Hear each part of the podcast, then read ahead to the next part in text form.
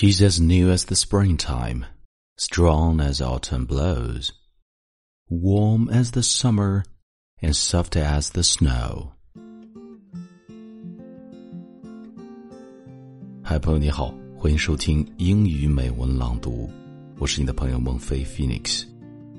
今天和你分享的美文是一首歌的歌词，来自 Passenger 的这首《我爱她》，And I love her。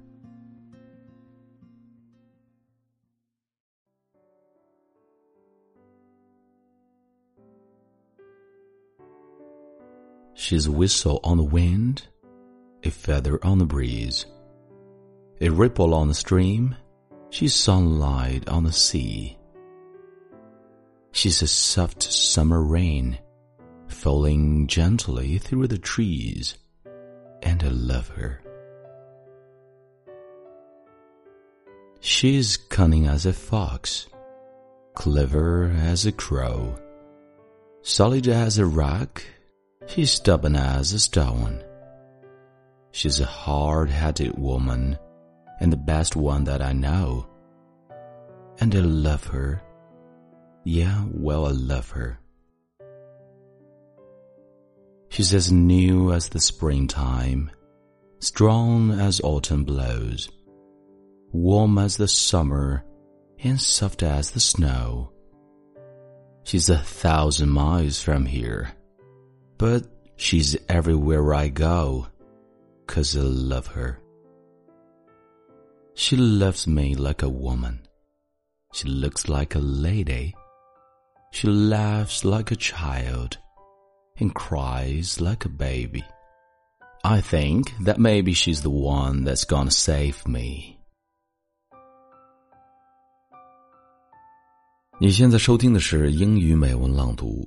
如果节目带给了你片刻宁静与温暖，欢迎你分享给更多的朋友，让我们一起来发现英语的别样美丽。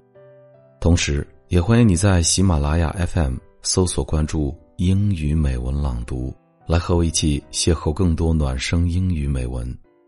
最后，让我们一起伴随着这首《And Love Her》来结束今天的节目吧。我是孟非 Phoenix，感谢你的收听。Thanks for your listening and see you next time.